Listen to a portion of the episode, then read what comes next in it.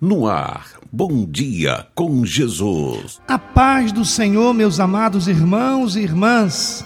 Para nossa reflexão, vamos ler 1 Pedro, capítulo 2, versículo 21, que diz: Porquanto para isto mesmo foste chamados, pois que também Cristo sofreu em vosso lugar, deixando-vos exemplo para seguirdes os seus passos.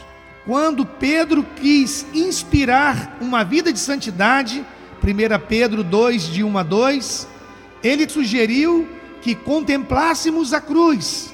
Olhe para a morte de Jesus, diz Pedro. Na cruz, Jesus carregou os seus pecados e ofereceu cura e perdão. Veja como ele sofreu por fazer o bem, dando-lhe um exemplo a seguir. Contemple aquele que foi pendurado naquela cruz e você verá o líder supremo para a sua vida. Tome a sua cruz e a contemple profundamente. O amor que ela revela é o nosso objetivo. Quem dela se levantou dá sentido à nossa vida.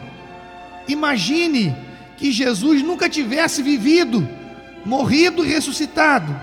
Como seria a nossa vida. Medite nisso e agradeça a Deus por Jesus Cristo ter morrido em nosso lugar e mudado o curso da nossa vida, da morte para a vida, da perdição para a salvação. Oremos ao Senhor.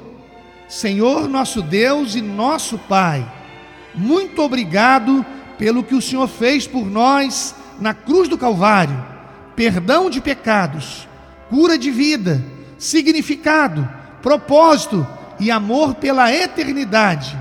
A minha vida pertence ao Senhor. Me coloca em tuas mãos. Coloco a vida da minha família em tuas mãos, em nome de Jesus. Amém. Você ouviu Bom Dia com Jesus, com o pastor Edinaldo Breves.